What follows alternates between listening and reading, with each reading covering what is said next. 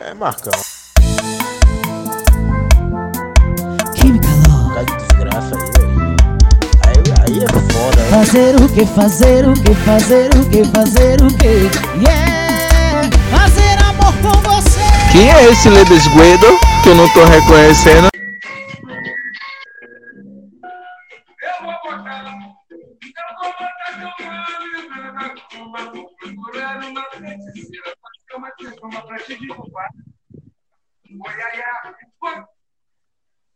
E com essa farofa de áudio, nós damos início a mais um programa Minha Amigo, hoje com uma participação especial de um cara que é formado em engenharia de pesca, formado pela UFRB, envolvido com a Associação de Pequenos Agricultores, envolvido com política, mas como a música sugere, eu vou botar o seu nome na macumba. É, ele está aqui com a gente porque ele gosta de tomar um Danone. Bem-vindo, Diego.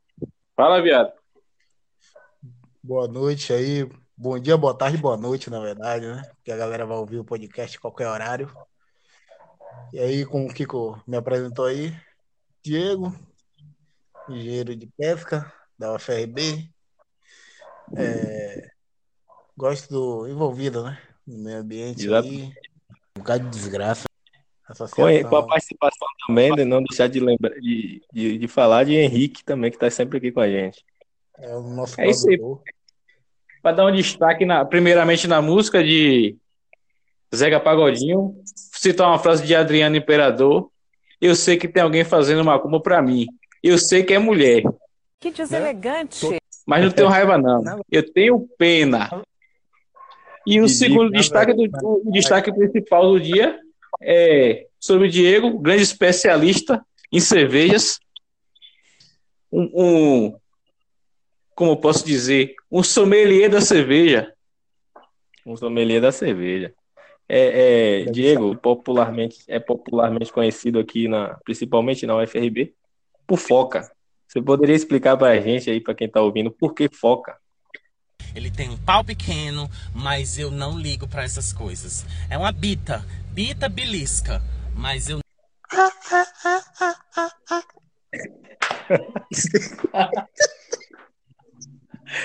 Tá explicado. Grande explicação, muito bem. É, eu, eu tô agora sem palavras, porque eu não esperava uma explicação tão complexa. O, o assunto que você domina é política, não é isso? Eu queria te fazer a, a simples pergunta aí, acho que é uma pergunta que exige um pouco mais do seu conhecimento técnico, até porque você é um cara que respira política. Então, preste bem atenção nessa pergunta. Todo olhar de Severo é considerado olhar de rabo de olho? Depende do lado do olho, né? Tem um que é olhando pro rabo.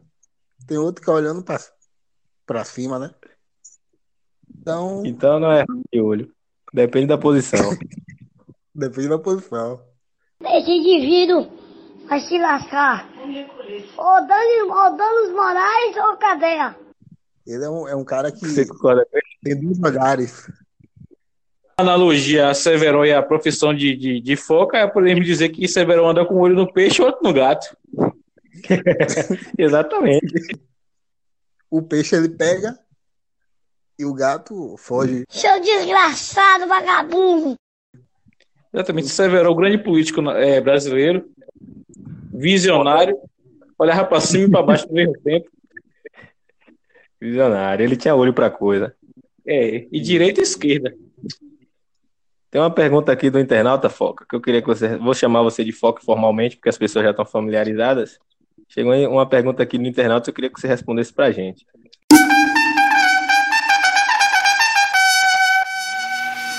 Você também é conhecido pelos seus colegas como barriga de cadela prenha. Que isso, hein? Em menção à sua avantajada barriga. Você se considera uma barriga de cadela prenha de verdade ou você se considera um homem vivido? E completando, completando essa, essa pergunta, como é que você conseguiu produzir, como é que chama? Construir esse abdômen assim? Amanhã eu vou imprimir é, e vou lá em cima. Vou mostrar à polícia que eu vou. Esse indivíduo vai se lascar. Rapaz, isso aí é um treinamento de longas datas, viu? Desde os 16 anos, treinando arduamente pra ter uma barriga dessa. A, ba- a famosa barriga de engole porra. Mamarrola. Rapaz, é muito, muita cachaça. Não é só cachaça que deixa a barriga assim, não. Né? Não, não, o que é isso? Pelo amor de Deus, não bagunça não. É, pô. Você- Não, é um, é um raciocínio muito objetivo, né? Consuma Hum. cerveja Com de. certeza. O que você Não, não destaca de benefício da cerveja para você dizer pra gente consumir? Rapaz, uma coisa, acho que é a melhor bebida do mundo, velho.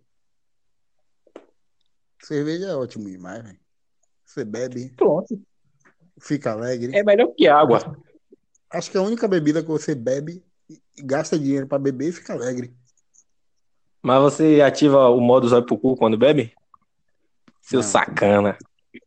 Não. Aí. Isso não. Só pra deixar claro, o internauta que mandou a pergunta foi Borges, Rafael Borges. que foi- Quem é esse Lebesguedo que eu não tô reconhecendo? ele disse que foi seu colega. É. vagabundo. Não sei quem era mais vagabundo, ele ou Fred.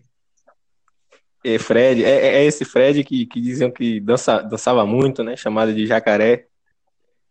Rapaz, nunca vi um cara. Ele, ele inventou um novo ritmo, pô.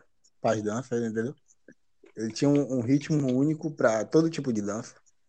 Uma coisa meio esquizofrênica. Parecendo um Fly X to Blyle. Ai. Mas aí era o modo zóio pro cu também? Rapaz, suspeito que sim, velho. Tá igual o Covid. Fica suspeito.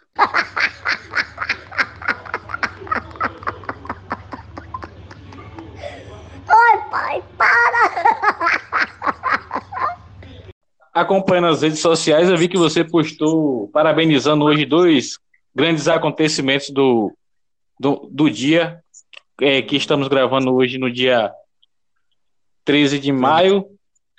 13 de maio, então você pode falar um pouco sobre esses, esses acontecimentos do dia?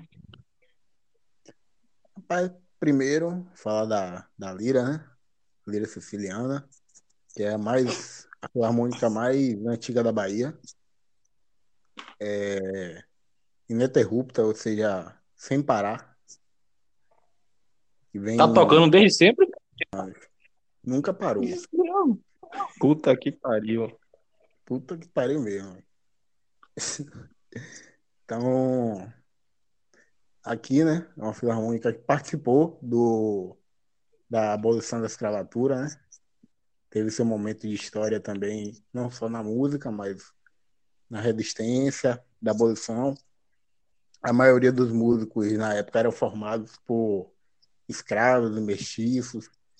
Então, tem um contexto histórico também na, no- na abolição. Eu ingressei na Filarmônica através de herança familiar. E aí comecei a tocar, né? Fui, na verdade, passei a ser o primeiro músico da família.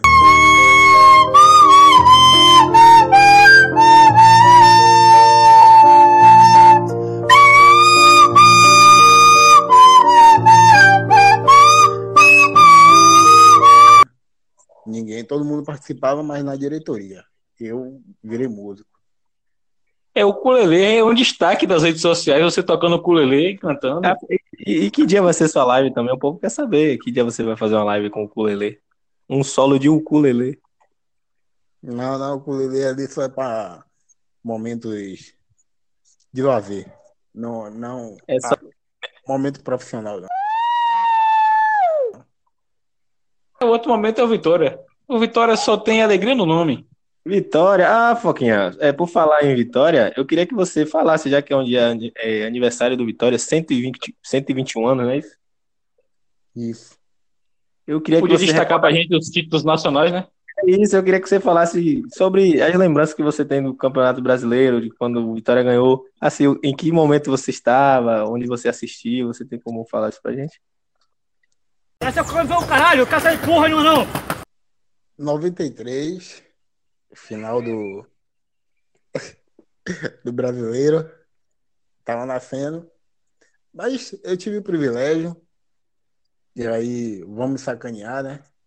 Pode chamar Dois vice vale um, né? não? Dois vice é quase um título, né? Então, Exatamente. Mas eu tive como ver, né? No Barradão, Vitória e Santos, jogão. Toma cacetada aqui, né? Neymar parecendo uma desgraça seca. A gente já falou no programa aqui outras vezes sobre o Intermunicipal. E você, como torcedor de Cachoeira, tem momentos de alegria, né? No futebol, quando o Cachoeira vai jogar o Intermunicipal. Acho que é, é o único time que me dá alegria. É Cachoeira. Vitória, Botafogo, Brasil. Não dá uma alegria, não. Mas Cachoeira, rapaz, Cachoeira quando joga é outra coisa. viu? Diz que tem um atacante história. cacheiro chamado Litrão, né? Camisa 9, goleador. Litrão. É.